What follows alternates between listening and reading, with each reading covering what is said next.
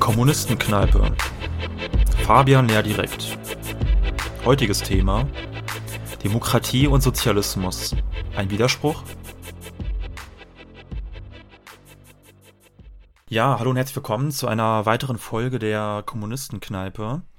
Ähm, ja, heute soll es mal wieder ein bisschen um was Grundsätzliches gehen. Ähm, ist auch schon länger her, dass wir eine Folge hatten, wo wir in ein Thema ein bisschen tiefer eingestiegen sind. Mm, und zwar wollen wir heute über das Thema sprechen, Demokratie und Sozialismus. Ein Widerspruch, kein Widerspruch, Fragezeichen.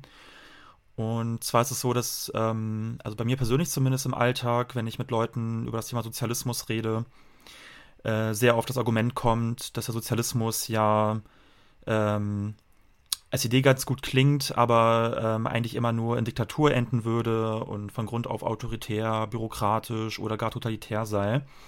Und ja, in der heutigen Folge wollen wir mal wieder so ein bisschen da ähm, ja, tiefer einsteigen in solche Argumente und ähm, ja, da mal schauen, was da eigentlich dran ist. Und da haben wir mal wieder äh, Fabian Lehr eingeladen. Ähm, ja, erstmal Hallo an dich, schön dass, du da, schön, dass du wieder da bist. Hallo. Hi Fabian. Äh, diesmal aber ohne Flo. Flo hat heute keine Zeit. Ähm, aber beim nächsten Mal ist auch Flo wieder am Start. Genau. Ähm, also ich dachte mir, dass wir vielleicht, bevor wir mal so, ähm, also der eigentlichen Frage nachgehen, vielleicht erstmal so ein bisschen grundsätzlich anfangen mit der Frage ähm, Demokratie. Also was meint man eigentlich mit Demokratie oder was, äh, was verstehen viele Menschen unter Demokratie? Und es ist ja so, dass so im Alltag, im Alltagsverständnis oder wenn man mit Leuten diskutiert und Leute diesen Begriff benutzen, dann ähm, ist der Begriff ja sehr, sehr oft mit so bürgerlichen Vorstellungen von Demokratie verbunden. Also, also oft meint der Begriff dann ja zum Beispiel ganz konkret so parlamentarische Formen von Demokratie, die wir auch in Deutschland haben. Ähm, dann auch natürlich verknüpft mit einer kapitalistischen Wirtschaftsordnung und Privateigentum an Produktionsmitteln. Ähm, deswegen schon die erste Frage an dich, Fabian. Also was ist so die Kritik eigentlich von Marxistinnen an eben diesem bürgerlichen Demokratieverständnis? Also was ja interessant ist, dass der Begriff der Demokratie seine Bedeutung seit dem späten 18. Jahrhundert eigentlich komplett gewandelt hat. Wenn heute in bürgerlichen Medien, in der von bürgerlichen Medien geprägten Öffentlichkeit von Demokratie gesprochen wird, dann wird damit gemeint eigentlich immer ein Modus der politischen Entscheidungsfindung. Wenn man heute davon spricht, dass eine Bewegung, dass ein Staat, dass eine Person demokratisch gesonnen sei, dann meint man damit parlamentarische Demokratie. Das heißt das Prinzip, dass Delegierte stellvertretend für die sie wählende Bevölkerung Bevölkerung das Land verwaltet. Das ist aber was ganz anderes als das, was im 18. und frühen 19. Jahrhundert unter dem Begriff der Demokratie verstanden wurde, als dieser aus der Antike stammende Begriff revitalisiert wurde als beispielsweise das Frankreich der Französischen Revolution in den 1790er Jahren von äh, Großbritannien, von der konterrevolutionären Öffentlichkeit als demokratisch gebrandmarkt wurde, was damals eine Beschimpfung und ein Vorwurf war. Da verstand man der Demokratie ein Inhalt der Politik und kein Modus der Entscheidungsfindung. Demokratisch war eine Politik, die im Interesse der Masse der Bevölkerung insbesondere im Interesse der Armen agiert. Es war der klassische Vorwurf an Robespierre, an die Jakobiner, dass sie demokratische Revolutionäre seien, womit man den Inhalt ihrer Politik meinte. Demokratisch, und das haben sie selbst so gesagt, das haben Robespierre, das haben die Jakobiner so verstanden, war eine Politik im Interesse der normalen, der arbeitenden und armen Bevölkerung. Robespierre hat, die Jakobiner haben damals für die Herrschaft des Wohlfahrtsausschusses Robespierre 1793-94 einen Begriff geprägt, der heute widersprüchlich oder sogar lächerlich erscheint, der Begriff der demokratischen Diktatur. Das ist die Bezeichnung, wie sie selbst ihre Regierungsform genannt haben, weil sie darlegten, dass eine vorübergehend autoritäre Herrschaft notwendig sei, um ein Staatssystem zu schaffen, in dem die Interessen der Masse der Bevölkerung vertreten werden. Das Interessante ist jetzt aber, dass Robespierre, dass die Jakobiner gleichzeitig eigentlich den ersten wirklichen Entwurf der heutigen parlamentarischen Demokratie geschaffen haben. Die Jakobiner haben 1794, 1793 eine Verfassung für Frankreich erarbeitet, die eigentlich die Mustervorlage aller modernen parlamentarischen Repräsentativverfassungen ist. Das heißt, die Jakobiner, Robespierre waren eigentlich der Meinung, es ist das Ziel, eine solche repräsentativ-parlamentarische Demokratie zu schaffen. Es sei allerdings notwendig, damit die gesellschaftlichen Voraussetzungen dafür bestehen, zunächst durch eine Zwischenphase der, der, der autoritären diktatorischen Herrschaft zu gehen, in der die monarchistische Konterrevolution zerstört wird. Es war immer das Ziel der Jakobiner, man muss die Konterrevolution ersticken und dann die Verfassung in Kraft setzen. Das Interessante ist jetzt, dass die heutigen bürgerlichen Staaten ihre eigenen Ursprünge, ihre eigenen Gründerväter, die Jakobiner, verleumden, wo es nur geht. Man lernt im Schulgeschichtsunterricht, Robespierre und die Jakobiner waren blutrünstige, egoistische Blutsäufer, es waren Terroristen, es waren skrupellose Mörder, aber es sind diese Menschen, die die parlamentarische Demokratie geschaffen haben. Und das ist das Interessante, die parlamentarische Demokratie, in der wir heute leben, die als alternativlos erklärt wird, ist selbst durch eine Phase der revolutionären Diktatur geschaffen geschaffen worden. Es gäbe heute keine parlamentarische Demokratie, wenn sie nicht durch diese Phase der revolutionären Diktatur durchgegangen wäre. Da sieht man eben sehr schön, dass dieser Widerspruch von demokratischem Geist, der eingefordert wird, und dem demokratischen Modus der Entscheidungsfindung kein Widerspruch ist. Demokratie im Sinne des 18. des frühen 19. Jahrhunderts, Demokratie auch im Sinne, wie Marx und Engels es in diesem Begriff verwendet haben, ist ein Wesen, ist ein Inhalt der Politik. Es ist Politik im Interesse der Masse der arbeitenden armen Bevölkerung und kein Modus der Entscheidungsfindung. Der Modus der Entscheidungsfindung, wie er heute besteht, kann fortschrittlich oder reaktionär sein. Das hängt von kon konkreten Klassenverhältnissen, das hängt von den realen Machtverhältnissen einer Gesellschaft ab. Deswegen diese Gegenüberstellung, ist eine Gesellschaft demokratisch, ist sie nicht demokratisch, kann man sinnvollerweise nicht darin entscheiden, ob sie ein parlamentarisches System hat. Es gibt de facto faschistische Gesellschaften, wie beispielsweise das späte Franco-Regime, die parlamentarische Elemente hatten. Und es gibt progressive revolutionäre Gesellschaften wie das revolutionäre Frankreich Robespierres, die in ihrer politischen Form autoritär waren. Deswegen man muss da trennen den demokratischen Inhalt eines Staates oder einer Bewegung und den Modus der Entscheidungsfindung. Mhm. Ja, auf jeden Fall. Das zeigt ja auch ganz gut, dass ja ähm, also ähm, äh, bürgerliche Herrschaft ja in ganz vielen verschiedenen Formen ähm, existieren kann. Ne? Hast ja gerade schon ganz gut gesagt. Also je nach je nach Härte des Klassenkampfes oder je nach historischen, politischen Kontext ähm, kann die Herrschaft äh, der Bourgeoisie, des Kapitals ja sich ähm, sehr autoritär ausdrücken, teilweise in Form äh, des Faschismus oder halt ähm, in relativ stabilen Zeiten eher in Form einer bürgerlich-parlamentarischen Demokratie. Ähm, aber vielleicht können wir nochmal kurz zurückkommen an diesem Verständnis der bürgerlichen Demokratie als parlamentarische Demokratie. Also was sind da nochmal so die, die Kritikpunkte? Also wir als Marxisten sagen ja, dass, ähm, also natürlich sehen wir, so historisch gesehen, war sozusagen die Erkämpfung der bürgerlichen Demokratie, der liberalen Demokratie ein Fortschritt auf jeden Fall im Vergleich zu, zu den feudalen Systemen vorher. Ähm, aber ähm, natürlich irgendwie auch Kritik daran, dass ja diese Form der Demokratie ja völlig unzureichend ist und eigentlich keine richtige Demokratie ähm, im Sinne des Wortes ist. Ähm, kannst du da vielleicht näher darauf eingehen, was da so die Kritik ist? Also warum äh, eine bürgerliche Demokratie, also keine wirkliche Demokratie in dem Sinne eigentlich ist? Ja, das Problem der parlamentarischen, der bürgerlichen Demokratie besteht in erster Linie darin, dass sie eine Verschleierung der realen Machtverhältnisse ist. Die parlamentarische Demokratie suggeriert durch die alle drei, vier oder fünf Jahre stattfindenden Wahlen, dass es die Masse der normalen Bevölkerung sei, die in dieser Gesellschaft die Macht ausübt. Tatsächlich wird aber eine winzig kleine, von der restlichen Bevölkerung abgeschottete Kaste von Berufspolitikern in die Herrschaft hineingewählt, die hermetisch abgeriegelt ist von der Bevölkerung, die keinen Querschnitt der Bevölkerung abbildet, sondern durch die Mechanismen der demokratischen Entscheidungsfindung eigentlich zwangsläufig aus der herrschenden Klasse stammt und die herrschende Klasse vertritt. Die Realität, wie parlamentarische Demokratien tatsächlich aufgebaut sind, bedeutet, naja, zunächst einmal der Inhalt der Politik, der in der parlamentarischen Demokratie vertreten werden kann, ist sehr beschränkt.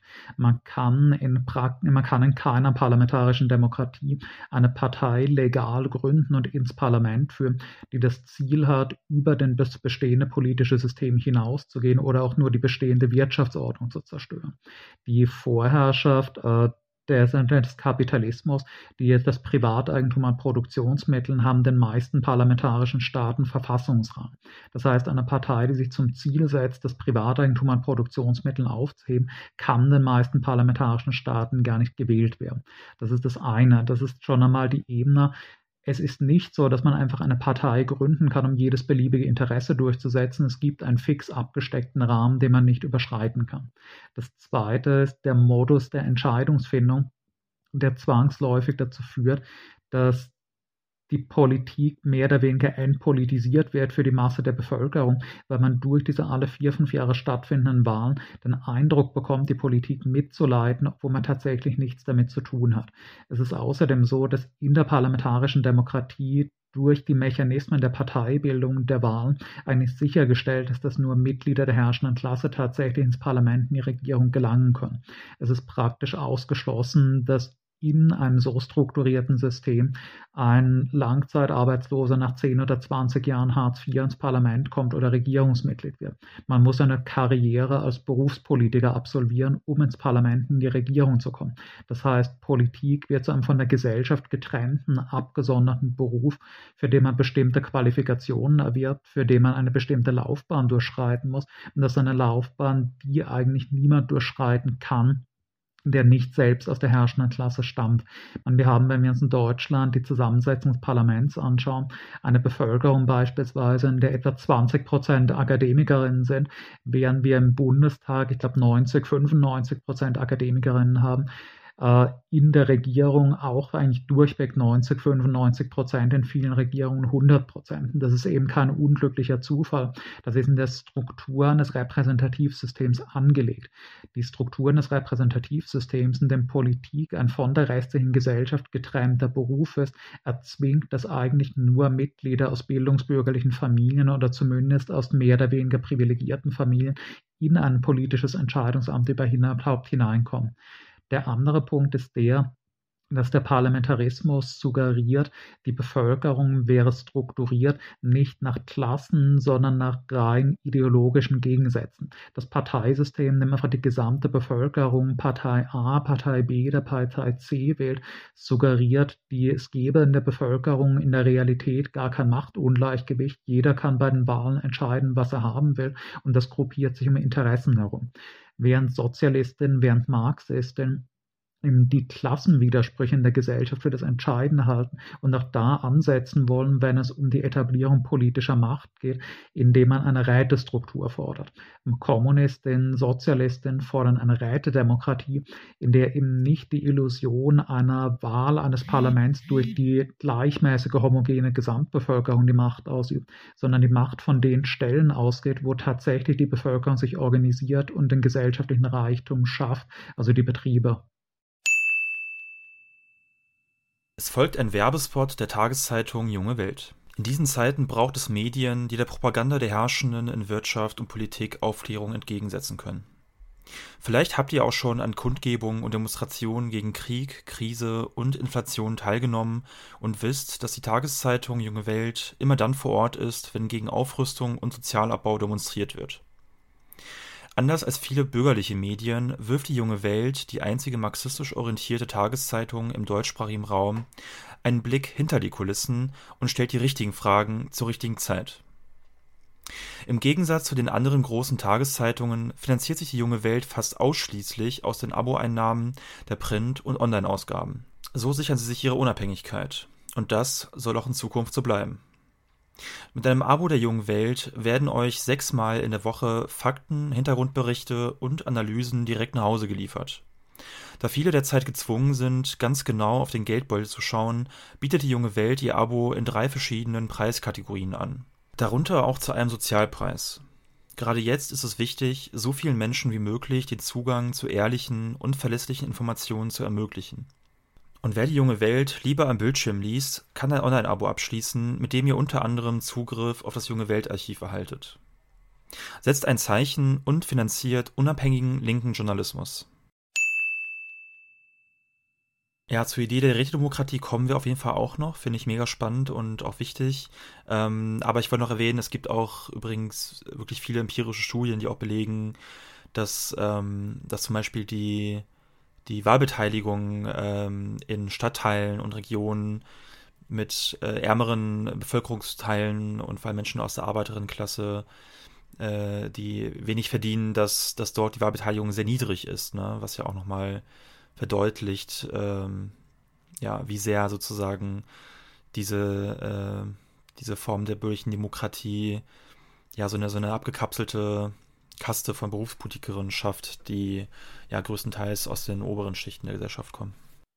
Das ist ja, wenn ich kurz einhaken darf, auch etwas, was gar nicht schamhaft kaschiert wird. Das ist etwas, worauf die meisten bürgerlichen Parteien stolz sind und was man für sich reklamiert. Es ist ja so, dass in dem bestehenden parlamentarischen System dadurch, dass Politik ein spezialisierter eigener Fachberuf außerhalb der restlichen Gesellschaft ist, dass man stolz darauf ist, eine, wie man es formuliert, hochqualifizierte Politikerschaft zu haben.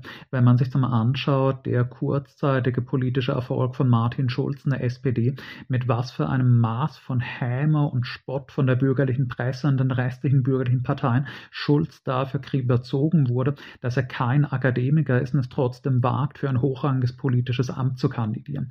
Meine, es gibt tausend Dinge, die man mit sehr guten Gründen Martin Schulz vorwerfen kann, der mit Sicherheit keine linke, keine arbeiterinnenfreundliche Politik propagiert hat. Aber es ist eben bezeichnend, dass das, was sich am schärfsten, am härtesten in der bürgerlichen Presse und seitens der konservativen bürgerlichen Parteien gegen Schulz richtete, der Vorwurf ist, dass er kein Akademiker ist, sprich, dass jemand, der aus der normalen arbeitenden Bevölkerung biografisch stammt, es wagt, für ein politisches Amt zu kandidieren, obwohl er gar gar keine politische Fachkraft in diesem Sinne sei. Ja, auch ein sehr gutes Beispiel mit Martin Schulz. Man kann auf jeden Fall, oder man muss einiges kritisieren an Martin Schulz, politisch, aber ja, sein nicht akademischer Hintergrund äh, gehört da nicht dazu. Auf jeden Fall, es gibt ja noch einen weiteren sehr wichtigen Bereich in der Gesellschaft, ähm, der unseren Alltag mega bestimmt, der aber in, äh, in bürgerlichen Demokratien meistens der demokratischen Kontrolle entzogen ist, und zwar eben äh, die Wirtschaft oder auch der, der Arbeitsplatz und ähm, ja, die Fragen der, der, der Produktion. Ähm, und da ist ja so, dass ja Marxistinnen sozusagen da auch ansetzen und sagen, dass die Demokratie vor allem dort ähm, äh, ähm, ausgeweitet werden muss. Ne? Ähm, vielleicht kannst du da nochmal mehr eingehen. Also was ist da so das Argument oder warum ist dieser Bereich so wichtig eben? Ähm ja, das eine ist zunächst einmal, wie ich vorhin schon angedeutet habe, äh, eine tatsächliche Demokratisierung der Wirtschaft, die notwendig eine Sozialisierung der Wirtschaft sein müsste, ist in den meisten parlamentarischen Demokratien gar nicht möglich, weil sie in den Verfassungen dieser Staaten ausgeschlossen ist. Die meisten bürgerlichen Staaten haben explizite Passagen in ihrer Verfassung, die das Privateigentum an Produktionsmitteln schützen und einen illegalen Angriff auf das Privateigentum zurückweisen. Der andere Punkt ist natürlich der, dass für Sozialistinnen, dass für Materialistinnen es eine Selbstverständlichkeit ist, dass die Macht in der Gesellschaft aus den Produktionsverhältnissen hervorgeht und aus den Besitzverhältnissen an den Produktionsmitteln. Kommunikationsmitteln. Es ist eine Illusion zu glauben, dass ein Mensch in Freiheit lebe, weil er alle vier Jahre einen Bourgeois wählen kann, der stellvertretend für ihn das Land regieren soll, wenn er gleichzeitig in seinem realen Leben, in seinem realen Alltag im Arbeitsplatz de facto ein Sklave, ein Untergebener, ein Dienstbote ist. Die Realität der Gesellschaft spielt sich nicht auf den Politikseiten der FAZ ab. Die Realität der Gesellschaft für 90 Prozent der Bevölkerung ist das, was sie auf ihrem Arbeitsplatz erfahren, ist das, was sie tun müssen, um an ihren Lebensunterhalt zu gelangen. Man kann die Illusion der Freiheit gewinnen durch politische Wahlen. Man kann aber niemals frei sein, wenn man materiell unfrei ist. Ein Mensch, der, um nicht obdachlos zu werden, gezwungen ist, seine Arbeitskraft an einen Kapitalisten zu verkaufen, der, wenn er seine Lebensmittel bestreiten will, notwendig gezwungen ist zu tun, was immer ein Kapitalist von ihm verlangt, kann niemals frei sein.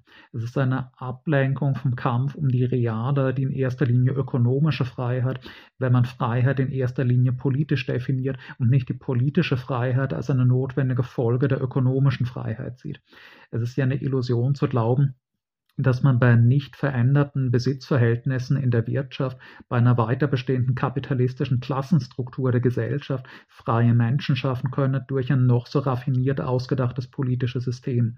Es ist umgekehrt aber so, dass eine egalitäre Wirtschaftsstruktur notwendig eine irgendwie dem entsprechende politische Struktur erzwingen muss. Aber die politische Freiheit ist eine Folge der ökonomischen Freiheit und nicht umgekehrt.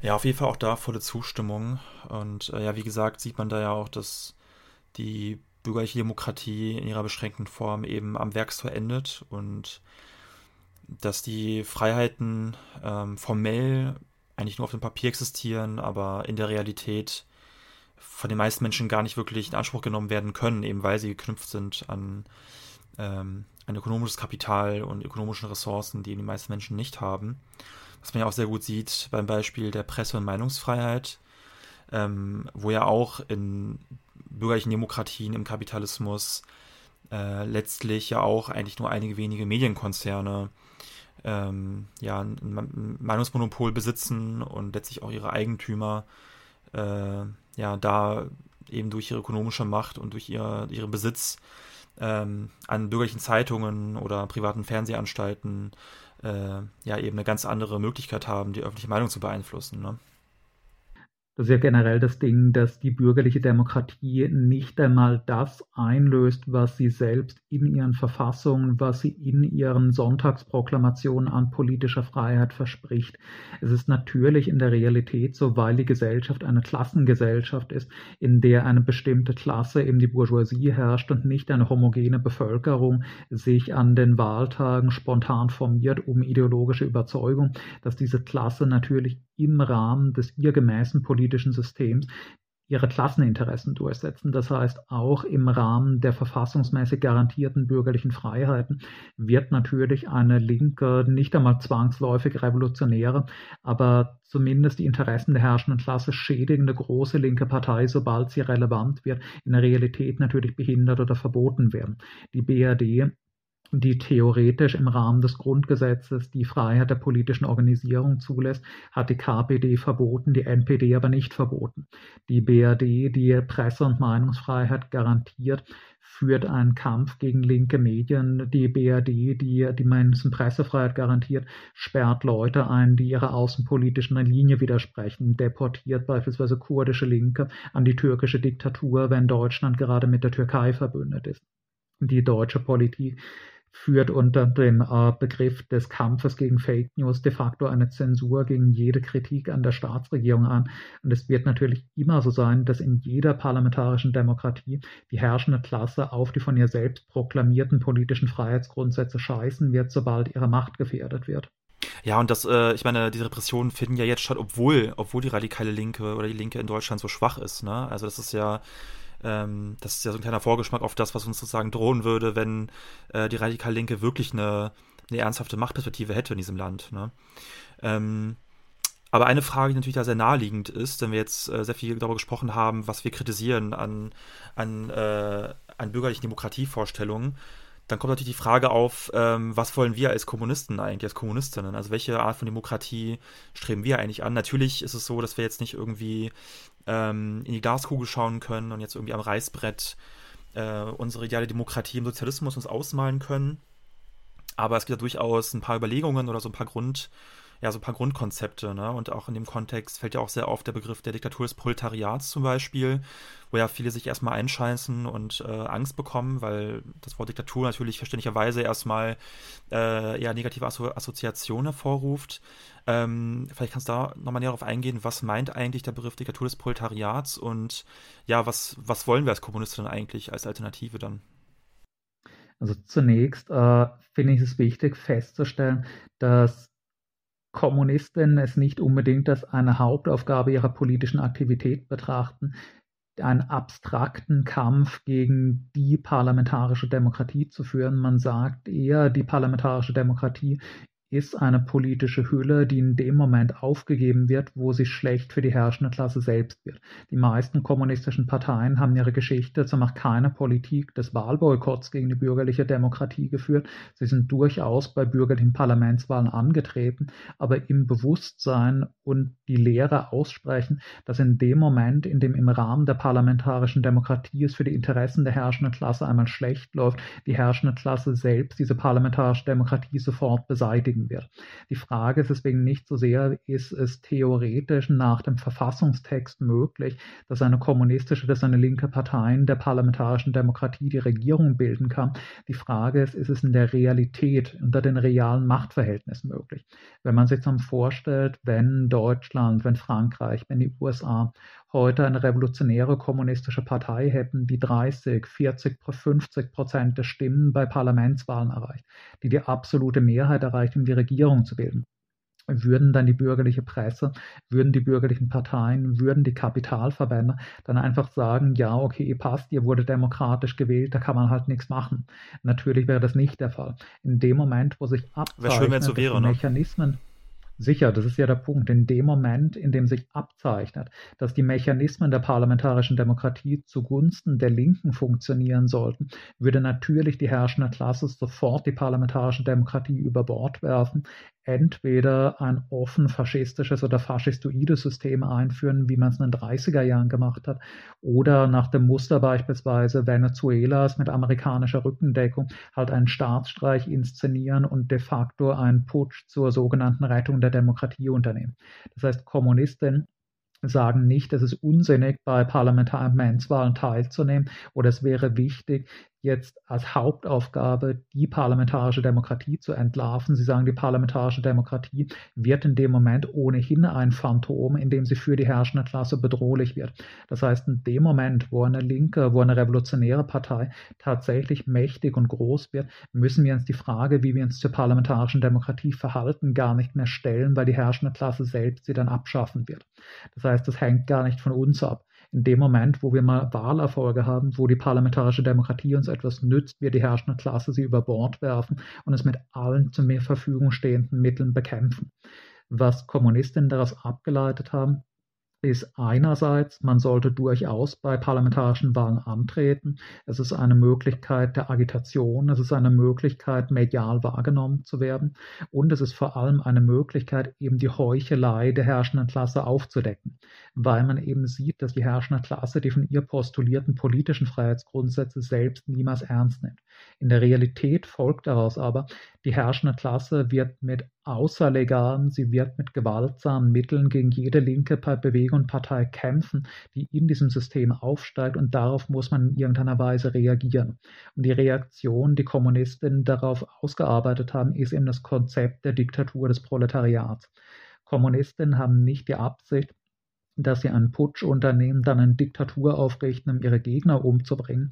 Es ist eine Schlussfolgerung aus der historischen Erfahrung, dass die herrschende Klasse der Linken, der revolutionären Linken niemals auf parlamentarischem Weg den Sieg ermöglichen werden, dass man sich gegen die bewaffnete Konterrevolution, die sich mit Sicherheit gegen einstellen wird, wird wehren müssen, dass man die gegen eine organisierte bürgerliche Konterrevolution erst besiegen muss, damit man danach mit dem Aufbau einer wahrhaft demokratischen Gesellschaft beginnen kann.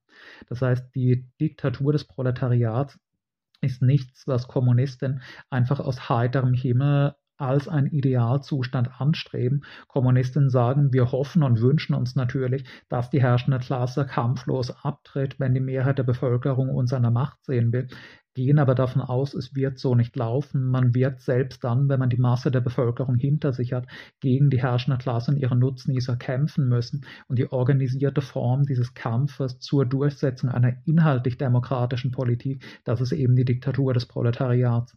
Das ist in ähnlicher Weise wie zur Durchsetzung der bürgerlichen Demokratie das, was Robespierre als demokratische Diktatur bezeichnet hat, nur im 20., im 21. Jahrhundert nicht mehr zur Durchsetzung der bürgerlichen Demokratie, sondern der sozialistischen Demokratie. Ja, ich glaube, es ist auch ein wichtiger Punkt, nochmal zu betonen, dass ähm, natürlich so die konkrete Ausgestaltung dieses, äh, also einer Diktatur des Proletariats, was ja auch nichts anderes heißt als eigentlich Herrschaft, ne, der, also der, der Mehrheit der, der arbeitenden Bevölkerung, eben des Proletariats, ähm, dass die konkrete Ausgestaltung natürlich auch sehr stark abhängt von den konkreten Bedingungen, ne? was du schon gesagt hast. Also von der Härte des Klassenkampfes, von der Härte und der, der, ähm, äh, ja, der Konterrevolution, äh, wie weit sie auch äh, bereit ist, äh, äh, zu Gewalt zu greifen, zu Terror und so weiter, ähm, was ja leider in der Vergangenheit sehr oft der Fall war. Ähm, aber wie gesagt, ich weiß natürlich, dass es so schwierig ist, da jetzt irgendwie äh, jetzt irgendwie am Reißbrett kon konkrete Konzepte jetzt irgendwie auszuarbeiten. Ähm, aber es gibt ja schon durchaus historische Vorbilder, sage ich mal. Ne? Also vor allem äh, Marx und Engels haben ja immer wieder Bezug genommen, zum Beispiel zur Pariser Kommune von 1871, äh, die ja sozusagen auch äh, rätedemokratisch organisiert war oder ähm, auch in Russland bei der Machtübernahme der Bolschewiki zum Beispiel in der Oktoberrevolution ähm, gab es ja auch sozusagen äh, den Aufbau einer Rätedemokratie, ähm, was ja auch so ein Konzept ist, was ja immer wieder ähm, als Bezugspunkt äh, dient. Ähm, wie genau würde das funktionieren, also eine Rätedemokratie? Wie stellen Sie das Marxisten eigentlich vor und was ähm, also warum ähm, finden oder, oder, warum sehen viele Marxisten in, in einer Rätedemokratie ähm, eine, eine sinnvollere politische Form für den Sozialismus. Ja, es ist zunächst einmal so, dass äh, durchaus nicht alle kommunistischen Parteien, nicht alle kommunistischen Denker ausgeschlossen haben, dass es auch in einem sozialistischen System eine Rolle geben kann für irgendeine Art von repräsentativer parlamentarischer Körperschaft. Das hatten beispielsweise in irgendeiner Form auch alle realsozialistischen Staaten. Die DDR, äh, die Sowjetunion, äh, Kuba, alle realsozialistischen Staaten hatten auch ein Parlament, in dem die sogenannten Blockparteien vertreten waren, mehr oder weniger tatsächlich selbstständige Parteien, die gewisse Gruppen der Bevölkerung repräsentieren sollten. Und auch die klassische kommunistische Bewegung des späten 19., des frühen 20. Jahrhunderts hat nicht ausgeschlossen, dass repräsentative Körperschaften in einem sozialistischen System irgendeine Rolle spielen können. Es ist natürlich immer fragwürdig, im Vorhinein sich am Reißbrett zu überlegen, wie exakt das politische System einer Gesellschaft aussehen wird, das in dieser Form noch nicht existiert.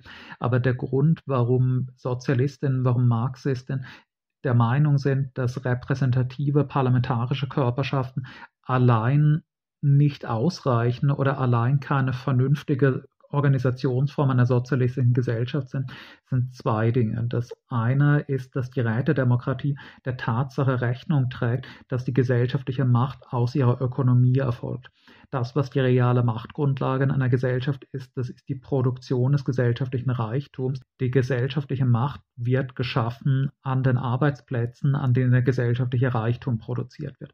Das Ziel der sozialistischen, der kommunistischen Bewegung ist, die Produzenten des gesellschaftlichen Reichtums zu den Herrschern dieser Gesellschaft zu machen. Und es gibt nichts, was naheliegender ist, als eben zur Grundzelle der Verwaltung dieser Gesellschaft die Produktionseinheiten zu machen, statt dass man suggeriert, es gebe über eine einheitliche, homogene Bevölkerung, die am Wahltag einmal ihren Willen abgibt, statt dass man die Tatsache anerkennt, dass die gesellschaftliche, der gesellschaftliche Reichtum die gesellschaftliche Macht erschafft. Das andere ist, dass jede Form von parlamentarischem Repräsentativsystem eigentlich zwangsläufig zur Bildung einer Schicht von Berufspolitikern führt, die von der Gesellschaft isoliert sind. Wenn nicht dagegen eine Rätedemokratie um die Produzenten herum an den jeweiligen Arbeitsplätzen das als Keimzelle, als kleinste Zelle der gesellschaftlichen Verwaltung einrichte, dann sorge ich dafür, dass jeder Mensch in dieser Gesellschaft einen Anteil an der Verwaltung dieser Gesellschaft hat und dass jeder Mensch Teil der Politik ist. Was Kommunistinnen, was Marxistinnen anstreben, ist ja letztlich die Auflösung von Politik als einer eigenständigen Sphäre. Kommunistinnen wollen eine Gesellschaft, in der es eben keine außerhalb oder über der Gesellschaft schwebende Politik, keine Regierung mehr gibt, die den Menschen vorschreibt, was sie tun sollen, sondern eine Gesellschaft, in der die Menschen von unten heraus sich selbst organisieren und ihre Gesellschaft selbst verwalten. Und das tut man eben am sinnvollsten auf der Ebene der Betriebe, auf der Ebene der Produktion, um sicherzustellen, dass alle Menschen in die Verwaltung dieser Gesellschaft einbezogen sind und dass diejenigen, die den Reichtum produzieren, diesen Reichtum auch verwalten und organisieren. Ein parlamentarisches Repräsentativsystem führt zwangsläufig dazu, dass Menschen ihre Verwaltung wiederum an eine Gruppe von Delegierten abgeben und damit eben wieder eine solche Trennung zwischen Politik und Gesellschaft schaffen, die wir gerade überwinden wollen. Wir wollen eine Gesellschaft, in der es Politik in dem Sinne nicht mehr gibt, sondern die Menschen ihr eigenes Leben, ihre eigene Gesellschaft gestalten, ohne eine politische Körperschaft, die das für sie übernimmt. Ja, Wobei es natürlich dann in der Praxis dann immer ähm, äh, auch schwierig ist, es wirklich umzusetzen. Ne? Also dann je nach äh, politischer Tradition des Landes, je nach materiellen Bedingungen und, und ähm, wie gesagt eben auch der, Re der Reaktion der herrschenden Klasse. Ähm, ich glaube, das ist ein Problem, was grundsätzlich besteht. Also das, ähm, wo wir auch noch gleich dazu kommen werden nochmal. Ähm, aber ich glaube, dieses, also dieses Spannungsverhältnis auf der einen Seite, als wir als Marxistinnen, als Kommunistinnen der Bevölkerung, der Arbeiterinnenklasse sozusagen ähm, die Macht geben wollen, ähm, über ihr eigenes Leben zu bestimmen und halt ähm, ja, die Belange äh, ihres Lebens mit, also damit zu entscheiden. Und dann aber andererseits natürlich auch damit konfrontiert sind, ähm, also in der Phase des, des revolutionären Umbruchs praktisch ähm, eben halt auch umzugehen mit den mit der Gegenreaktion, ne? also der der entmachteten herrschenden Klasse. Wobei ich selber sagen würde, also ich, ich finde selber auch die Idee der Rätedemokratie wirklich sehr sympathisch und ähm, ähm, halte sie auch für, also für wirklich einen guten politischen Über Überbau, sage ich mal. Aber ich persönlich würde sagen, dass man daraus keinen Fetisch machen sollte. Ne? Es gibt ja vor allem so unter Trotzkistinnen, sage ich mal, finde ich, immer so ein bisschen so diese Neigung zu sagen, wenn jetzt keine Rätedemokratie besteht, dann kann es ja kein Sozialismus sein. Und ähm, ich würde aber sagen, es gibt durchaus auch Beispiele, dass es ja auch andere Formen von, äh, ähm, schwieriges Wort, sozialistischer Demokratie gibt, das meinte ich, äh, wie auf Kuba zum Beispiel, ne? Ähm, äh, wo jetzt vielleicht nicht ähm, ja, der politische Überbau jetzt strikt rätedemokratisch organisiert ist, aber wo ich trotzdem sagen würde, dass die demokratische Mitbestimmung der, der Bevölkerung ähm, äh, gegeben ist. Ne? Also in Kuba zum Beispiel äh, haben wir auch ein System, ja, wo die Bevölkerung ganz vielfältig eingebunden ist im politischen System. Also ob jetzt zum Beispiel in den Nachbarschaftsorganisationen, den sogenannten CDRs, in denen ähm, die Menschen ihre Alltagsprobleme besprechen können und nach Häuserblöcken organisiert sind und äh, auch da gewählte Vertreter wählen, die dann ihre Anliegen an die äh, nächstwichtige Stelle sozusagen ähm, weiterleiten können oder in den Massenorganisationen, die äh, die verschiedenen gesellschaftlichen Gruppen auf Kuba vertreten. Da gibt es halt ja, Massenorganisationen für Studierende, für Bäuerinnen, Frauen, Künstlerinnen und so weiter. Ähm, oder auch das Beispiel, dass ja vor ein paar Jahren, dass es ja einen sehr breiten Diskussionsprozess gab auf Kuba wegen einer neuen Verfassung, die verabschiedet werden sollte, wo die Bevölkerung viele Möglichkeiten hatte, eigene Initiativen einzubringen, eigene Vorschläge und am Ende die, die Verfassung ja auch dann über ein Volksreferendum dann ähm, ja mehrheitlich angenommen wurde. Ja, da haben wir ja mit der Raven auch ähm, vor einiger Zeit eine Folge gemacht zu Kuba und auch äh, da auch wirklich ein bisschen genauer und detailreicher über das politische System auf Kuba gesprochen. Also, wenn euch interessiert, äh, hört da gerne rein. Das ist auch eine sehr gute Folge geworden.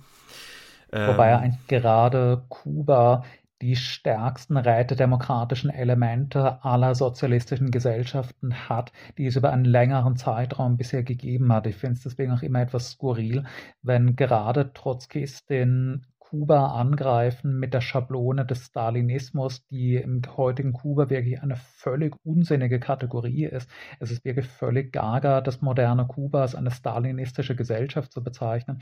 Ich finde es immer wieder kurios, wenn Trotzkisten gerade Kuba als eine so stalinistische Gesellschaft angreifen, wo es doch eigentlich nie eine Gesellschaft gegeben hat, die mit den politischen Forderungen und Vorstellungen der meisten trotzkistischen Organisationen so viel Ähnlichkeit hat wie Kuba. Es hat tatsächlich nie über einen längeren Zeitraum eine Gesellschaft gegeben, die so stark die Forderungen die die meisten trotzkistischen Organisationen erheben, nach Einbindung der Masse der Bevölkerung über Basis demokratischer Strukturen die Gestaltung des Sozialismus wie Kuba. Äh, Kuba hat sicher auch einen, einen Prozess erlebt in den letzten Jahren der, Schritt, der schrittweisen Rücknahme der Errungenschaften der Revolution, des schrittweisen Abbaus des sozialistischen Charakters der Gesellschaft. Aber trotzdem ist Kuba in den letzten Jahrzehnten mit Sicherheit die Gesellschaft auf der Welt gewesen, die am ehesten rätedemokratische Elemente noch aufweist. Äh, was mir aber auch noch ein wichtiger Punkt schien, beim Charakter der Rätedemokratie, ich glaube, man muss unterscheiden, Rätedemokratie und Diktatur des Proletariats. Die Rätedemokratie kann eigentlich erst etabliert werden in dem Moment, in dem die Phase der, der Diktatur des Proletariats abgeschlossen ist. Also wenn wir uns ansehen, was die kommunistische Bewegung, was die kommunistischen Parteien mit Diktatur des Proletariats eigentlich gemeint haben, dann meinten sie damit unmittelbar nach einem Sieg in der Revolution eine vorübergehende autoritäre Phase, um den aktiven Widerstand der entmachteten Klasse und ihrer Parteigänger zu brechen. Das ist ja zwangsläufig ein Zustand, der erstens nur kurz andauern kann und der zweitens einen notwendig autoritären Charakter haben muss. Mir ist schon bewusst, dass die meisten kommunistischen Organisationen die leninistische Sowjetunion gleichzeitig als Diktatur des Proletariats als auch als Muster einer Sowjetdemokratie bezeichnen. Aber das hält ja nicht wirklich einer historischen Prüfung stand. Die leninistische Sowjetunion war ein System, in dem die Sowjets realen von 1918 bis 22 nicht sehr viel zu melden hatten, was aber in der, der, Situation des Bürgerkriegs auch alternativlos war. Lenin selbst, die führenden bolschewistischen Kader haben diese Tatsache in den Jahren des Bürgerkriegs auch ziemlich offen ausgesprochen, dass man vorübergehend ein autoritäres System aber aufrechterhalten muss, um durch Zerbrechen der Konterrevolution die Bedingungen zu schaffen, unter denen danach eine wahre sozialistische Demokratie etabliert werden kann. Und da ist es eben wichtig, sich vor Augen zu halten, dass die Frage, wie lange die Diktatur des Proletariats anhält, wie sie konkret aussehen wird, wie rigide und autoritär sie ist, hängt eben davon ab, wie massiv der Widerstand der entmachteten herrschenden Klasse ist. Die sowjetische, die leninistische Demokrat äh, Diktatur des Proletariats in der Sowjetunion musste zwangsläufig einen recht autoritären und harten Charakter annehmen, weil sie einer barbarisch brutalen Konterrevolution gegenüberstand. Die also Sowjets haben 1918, 1920 de facto gegen die Vorläufer des Faschismus gekämpft. Sie haben gegen eine extrem brutale, gegen eine faschistoide, gegen eine antisemitische, gegen eine genozidale Bande von Konterrevolutionären gekämpft, die alle progressiven Elemente in Russland ausgemerzt hätten, wenn sie den Krieg gewonnen hätten. Es ist klar, dass in einem solchen Szenario, wo eine extrem brutale, entmachtete Ausbeuterklasse mit Unterstützung des imperialistischen Auslands einen bewaffneten Krieg gegen einen führt, die Diktatur des Proletariats einen recht autoritären Charakter haben muss. Aber das ist überhaupt nicht der Fall in einer Gesellschaft, in der es einen solchen massiven Widerstand nicht gibt. Und ich glaube, dass die meisten hochentwickelten heutigen Gesellschaften keinen vergleichbar massiven Widerstand der entmachteten Klasse und ihrer Parteigänger erleben werden, wie wie es Russland um 1920 erlebt hat. Ja, das wäre meine nächste Frage gewesen, so ungefähr in die Richtung thematisch, ähm, weil ja auch sehr oft dieses Argument dann fällt, dass, dass ja angeblich die historische Erfahrung ja gezeigt hätte, dass der Sozialismus in der praktischen Umsetzung aber ähm, immer geendet wäre in Diktatur, äh, Terror, Gulags, ja, da wird dann immer Bezug genommen auf die Stalin-Ära in der Sowjetunion, Mao und so weiter. Ähm, also natürlich können wir jetzt nicht auf die, also auf alle diese historischen Beispiele jetzt so mega im Detail eingehen, aber was würdest du so allgemein, sage ich mal, äh, auf diesem Vorwurf entgegnen? Nee, erstens, dass es einfach empirisch ja nicht stimmt. Wir haben vorhin schon über das Beispiel Kuba gesprochen. Kuba ist eine sozialistische oder eine noch stark sozialistisch geprägte Gesellschaft, die ganz sicher keine brutale autoritäre Diktatur ist. Autoritäre und diktatorische Züge haben sozialistische Gesellschaften dort gehabt, wo sie mit einer barbarischen, extrem brutalen Konterrevolution konfrontiert war. Es ist ja klar, dass eine Gesellschaft, die von einer Bande mordlustiger Faschisten oder faschistoider Reaktionäre angegriffen wird, keine ultraliberale Gesellschaft sein kann. Aber selbst in denjenigen sozialistischen Gesellschaften, die eine Phase einer relativ rigiden Diktatur des Proletariats erlebt haben, erleben mussten, um gegen die Konterrevolution zu siegen, haben danach ja einen anderen Charakter angenommen. Die Sowjetunion der 60er, 70er, 80er Jahre hatte einen völlig anderen Charakter als die Sowjetunion von 1925, von 1930 oder 1940. Die DDR hatte einen ganz anderen Charakter als es äh, hat dann die DDR hatte in den 70er, 80er Jahren einen ganz anderen Charakter, als es 1950 hatte. Sozialistischen Gesellschaften haben natürlich in dem Maß, wo ihre Aufgabe der Überwindung der Konterrevolution abgeschlossen war, einen zunehmend liberalen und weniger autoritären Charakter angenommen. Man kann auch an der späten Sowjetunion, man kann auch an der DDR und den anderen realsozialistischen Staaten sehr viel kritisieren und sehr viele Einschränkungen der Meinungsfreiheit, der Organisationsfreiheit ihrer Bevölkerung Bevölkerung kritisch sehen. Aber es ist doch offenkundig, dass alle realsozialistischen Gesellschaften, nachdem sie sich einmal etabliert hatten, einen Trend der gesellschaftlichen Liberalisierung und der zunehmenden Einbindung der Bevölkerung erlebt haben. Dass die Sowjetunion der 70er Jahre, dass die DDR der 70er Jahre eine viel offenere und weniger restriktive Gesellschaft waren als ein paar Jahrzehnte vorher. Und die andere Frage, die man sich stellen muss, ist denn, was wäre die Alternative gewesen? Wäre Russland, wenn die Konterrevolution gesiegt hätte, eine liberale Gesellschaft geworden? Zwar mit sicher an Sicherheit grenzender Wahrscheinlichkeit nicht.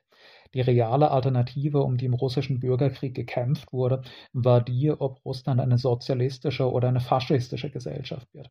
Es gibt sehr gute Gründe zur Annahme, dass wenn die Reaktion, dass wenn das Bürgertum und seine Parteigänger den russischen Bürgerkrieg gewonnen hätten, Russland in den 20er Jahren sehr vieles von dem vorweggenommen hätte, was später das Dritte Reich war. In der Sowjetunion in Russland haben um 1920 die Sozialistin gekämpft gegen eine protofaschistische Bewegung. Die Weißen Garden waren ja keine liberalen Demokraten, die danach die allgemeine Freiheit und Menschheitsbeglückung einführen wollten. Das waren Faschisten. Es waren Leute, die offen ankündigten, dass sie nach ihrem Sieg alle Demokraten, alle Sozialisten umbringen werden. Es waren glühende Antisemiten, die im Bürgerkrieg Hunderttausende Jüdinnen abgeschlachtet haben und wahrscheinlich nach ihrem Sieg eine Art Holocaust veranstaltet hätten. Die Wahl vor der Russland real stand Land war eben Faschismus bzw. Protofaschismus oder Sozialismus. Und ein faschistisches Russland wäre ohne Zweifel eine unvergleichlich autoritäre und brutalere Gesellschaft geworden, als es selbst die stalinistische Sowjetunion zu irgendeinem Zeitpunkt gewesen ist. Es ist deswegen immer, immer eine etwas realitätsfremde Vorstellung, dass man sich fragt, äh, will man lieber Stalinismus oder die liberale Schweiz von 2010? Das ist ja die Alternative, vor der man der Realität einfach nie steht. Bürgerliche Gesellschaften, die mit einem schrecklichen, mit einem mächtigen Gegner konfrontiert sind, werden extrem brutal und viel brutaler, als es irgendeine sozialistische Gesellschaft jemals gewesen ist. Es ist klar, dass in einer Gesellschaft, in der die herrschende Klasse und ihr politisches System etabliert sind und völlig unangefochten im Sattel sitzen, sie sich erlauben können, gewisse Freiheiten für die Bevölkerung zu gewähren. Wenn wir jetzt um eine Gesellschaft wie die Schweiz oder die USA in der zweiten Hälfte des 20. Jahrhunderts ansehen. Diese Gesellschaften hatten einfach keinen ernstzunehmenden Gegner. Und es ist klar, dass wenn man im Inneren keinen relevanten politischen Feind hat, man sich ein gewisses Maß von gesellschaftlichem Liberalismus erlauben kann. Es ist aber auch klar, dass in dem Moment, in dem die USA, in dem die Schweiz konfrontiert werden mit einer riesigen revolutionären kommunistischen Bewegung, die die herrschende Klasse zu entmachten droht, diese Gesellschaften natürlich ein extrem autoritäres autoritären bis faschistischen Charakter annehmen würden. Das heißt, man macht den Fehler, dass man gegenüberstellt eine hochentwickelte und sehr wohlhabende liberale Demokratie in einer extrem entspannten und unangefochtenen Phase ihrer Herrschaft gegenüber einer sozialistischen Gesellschaft, die sich gerade gegen eine mörderische bewaffnete Konterrevolution wehrt. Es ist klar, dass eine Gesellschaft, die im Kampf um ihr Überleben steht, natürlich einen autoritären Charakter haben wird als eine Gesellschaftsform, die fest im Sattel sitzt und von niemandem angegriffen ist. Bürgerliche Gesellschaft ist einfach nicht liberaler, demokratischer oder humaner, sozialistische Gesellschaft. Eine gefestigte bürgerliche Gesellschaft ist immer barbarischer als eine gefestigte sozialistische und eine angegriffene bürgerliche Gesellschaft ist immer barbarischer als eine angegriffene sozialistische. Ja, wobei ähm, jetzt noch vielleicht äh, äh Bezug nehmend auf die, ähm, auf die historischen ähm, Begebenheiten, vor allem in Bezug auf die Sowjetunion. Äh, auf jeden Fall muss man da differenzieren, ne? völlig klar. Also je nach historischer Phase gab es da ähm, mal mehr, mal weniger Handlungsspielräume, sage ich mal, oder, oder Freiheiten, die man sich erlauben konnte. Aber ich finde, es klingt so ein bisschen bei dir so, als ob irgendwie ähm, die autoritären Auswüchse, die es ja durchaus gab, ne, auch zum Beispiel unter, äh, unter Stalin, in der Stalin-Ära, ähm, als ob sie irgendwie alternativlos gewesen wären, als ob das sozusagen nur äh, die reine Konsequenz aus dem äh, historischen Kontext gewesen wäre. Aber ich würde da schon sagen, dass Fehler gemacht wurden von Kommunistinnen, aus denen wir auf jeden Fall lernen müssen. Und dass es Repressionen auch gab, die Menschen getroffen haben, die eben nicht direkt eine Gefahr dargestellt haben, auch für den Sozialismus. Ne? Also, ähm, und das vor allem finde ich so die, ja, die Massenrepression, die es ja auch gab, dann unter Stalin zum Beispiel, ähm, dann doch durchaus zeigen oder auch in anderen Beispielen, dass es, also trotz der Notwendigkeit äh, von autoritären Maßnahmen in kritischen Situationen, dass es aber immer noch irgendwie ja demokratische Kontrollmechanismen braucht, um dafür zu sorgen, dass sich solche ja bürokratischen Machtstrukturen und Repressionsorgane eben nicht verselbstständigen. Man muss da differenzieren zwischen einmal der revolutionären Repression der Bürgerkriegsphase und der leninistischen Phase und dann der zu einem viel späteren Zeitpunkt beginnenden Welle des stalinistischen Terrors der späten 30er Jahre. Da liegt ja eine Zwischenphase von etwa 15 Jahren dazwischen mit völlig veränderten Bedingungen. Es gab einmal halt die Hochphase des sogenannten Roten Terrors von 1918 bis 1921, die sich eben direkt gegen die bewaffnete, organisierte Konterrevolution im Bürgerkrieg richtete. Das war einmal eine Repression der bewaffneten, aktiv faschistoiden, reaktionären Kräfte, die die Entstehung der Sowjetunion zu verhindern suchten, die niederzuwerfen eine militärische Notwendigkeit war, wenn man den Sozialismus etablieren will. Dann hat die Sowjetunion, nachdem sie gesiegt und die Konterrevolution zerschmettert hatte, im Inneren so 10 bis 15 Jahre einen freiheitlicheren, einen liberaleren Charakter annehmen können, nachdem die herrschende Klasse einmal besiegt war, die entmachtete herrschende Klasse. Und dann kam die stalinistische Repression der Jahre 1936 bis 38 vor allem, die zu einem Zeitpunkt unternommen wurde, als es eben eine nennenswerte anti-sowjetische, eine nennenswerte bürgerliche Opposition gar nicht mehr gegeben hat. Die herrschende Klasse war 1936 bis 38, als die stalinistischen Säuberungen begannen, eigentlich vollständig entweder tot, im Exil, im Gefängnis oder in irgendeiner Weise in die sozialistische Gesellschaft integriert. Die große Welle der Repression der späten 30er Jahre richtete sich eben nicht in erster Linie gegen reale Konterrevolutionäre, sondern gegen interne Gegner des stalinischen Kurses innerhalb der KPDSU und innerhalb einer bereits etablierten sozialistischen Gesellschaft. Das ist natürlich völlig anders zu beurteilen als der sogenannte Rote Terror von 1918 bis 1921. Aber was mir entscheidend scheint, ist der Punkt, dass selbst die mehr oder weniger degenerierte Sowjetunion der 30er Jahre unter Stalin immer noch viel besser war als das, was die Alternative gewesen wäre. Die Alternative wäre eben ein faschistisches Russland gewesen, wenn die Konterrevolution im Bürgerkrieg gesiegt hätte. Äh, wenn Bürgerliche den Stalinismus kritisieren, dann ja meistens mit dem Argument, eine sozialistische Diktatur ist viel schlimmer als eine bürgerliche Klassenherrschaft, aber bürgerliche Klassenherrschaft hätte in der Sowjetunion eben Faschismus bedeutet. Selbst die stalinistische Sowjetunion der 30er Jahre war immer noch eine um Welten bessere Gesellschaft als die, die bürgerliche Diktatur in faschistischer Form, die sich zu dieser Zeit anderswo etabliert hat. Man kann und muss natürlich die Fehler und die Fehlentwicklung der Sowjetunion in den 30er Jahren kritisieren. Die sind doch durchweg anders zu beurteilen als der sogenannte Rote Terror von 18 bis 21. Aber selbst die diktatorischste und selbst die entartetste Form von Sozialismus, die es jemals gegeben hat, ist offenkundig immer noch eine viel bessere Gesellschaft gewesen, als es diktatorische bürgerliche Klassenherrschaft ist. Das war der Punkt, den ich bringen wollte. Mhm. Nee, klar, natürlich. Also jetzt vor dem historischen Kontext, wenn man jetzt sozusagen äh, davon ausgeht, dass es nur die Wahl zwischen diesen beiden Alternativen gab, dann äh, ja, natürlich äh, ist dann äh, äh, Sozialismus auch in dieser autoritären Form zu bevorzugen oder als das kleinere Übel anzusehen. Und ich will jetzt auch gar nicht die Sowjetunion auch in den äh, 30ern oder in den 20er unter Stalin jetzt komplett nur reduzieren, sage ich mal, auf diese, auf diese Phasen der, der Massenrepression. Und natürlich weiß ich auch, dass die Geschichte da auch viel komplizierter ist und ähm, es ja auch, ähm, also trotz der, der Missstände oder dieser autoritären Strukturen ja auch durchaus äh, viele Errungenschaften gab und äh, ja, wie auch zum Beispiel später dann der Sieg über den äh, Hitlerfaschismus. Ich wollte nur darauf hinaus, dass ich trotzdem glaube, dass zum Beispiel auch die internen Machtkämpfe in der kommunistischen Partei dass sie nicht zwangsläufig hätten auf diese brutale, blutige Art und Weise hätten ausgetragen werden müssen. Also ich glaube schon, dass das auch ein Ausdruck war von so, ja, sehr autoritären Strukturen, die sich dann auch im Parteiapparat dann äh, entwickelt haben, die immer weniger Raum, sage ich mal, gelassen haben für, ähm, für Meinungsverschiedenheiten und für Differenzen. Sicher haben sie das nicht. Und das ist ja eben das, womit Trotzki, womit die Trotzkisten ihrer Analyse recht hatten, als sie noch materialistisch argumentierten.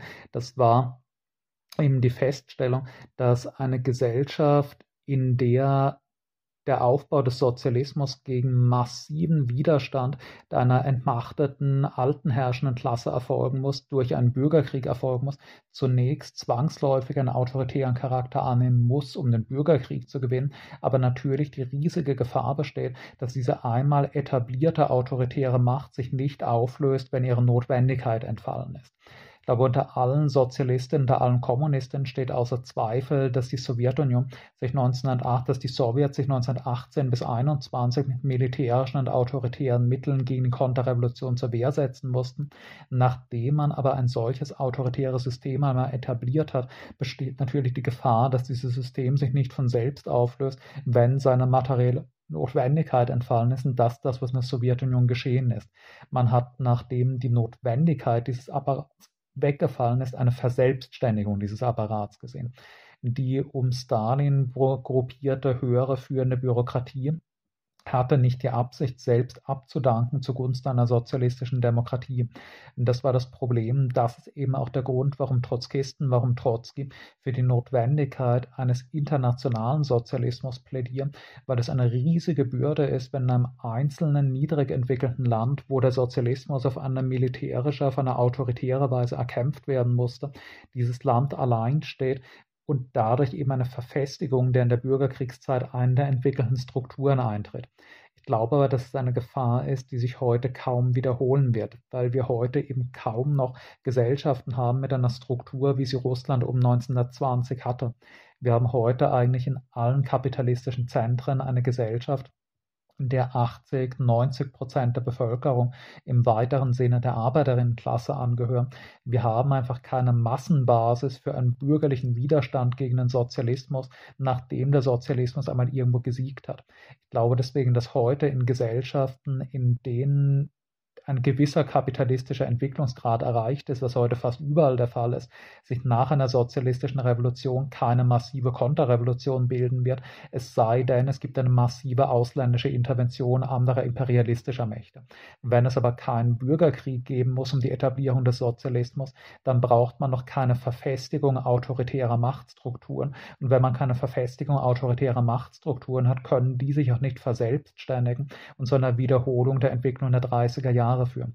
Ich glaube deswegen unabhängig davon, wie man die stalinistische Sowjetunion der 30er historisch beurteilt, ist es einfach unrealistisch anzunehmen, dass sie sich wiederholen kann.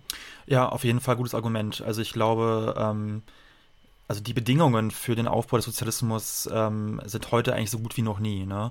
Und vor allem diese ganz, ganz speziellen historischen Konstellationen ähm, in den 20ern, 30ern in, der, in Russland, äh, genau, ich glaube, dass sie sich so zumindest also bei uns nicht stellen würden äh, in, in Mitteleuropa, in Deutschland.